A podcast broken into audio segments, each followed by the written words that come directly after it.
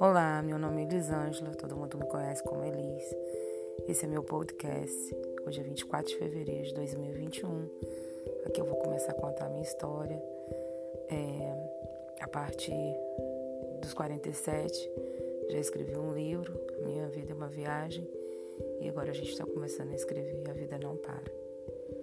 Aqui você vai me conhecer, de onde eu nasci, de onde eu vim, de onde eu estou agora de algumas coisas que eu já passei na minha vida.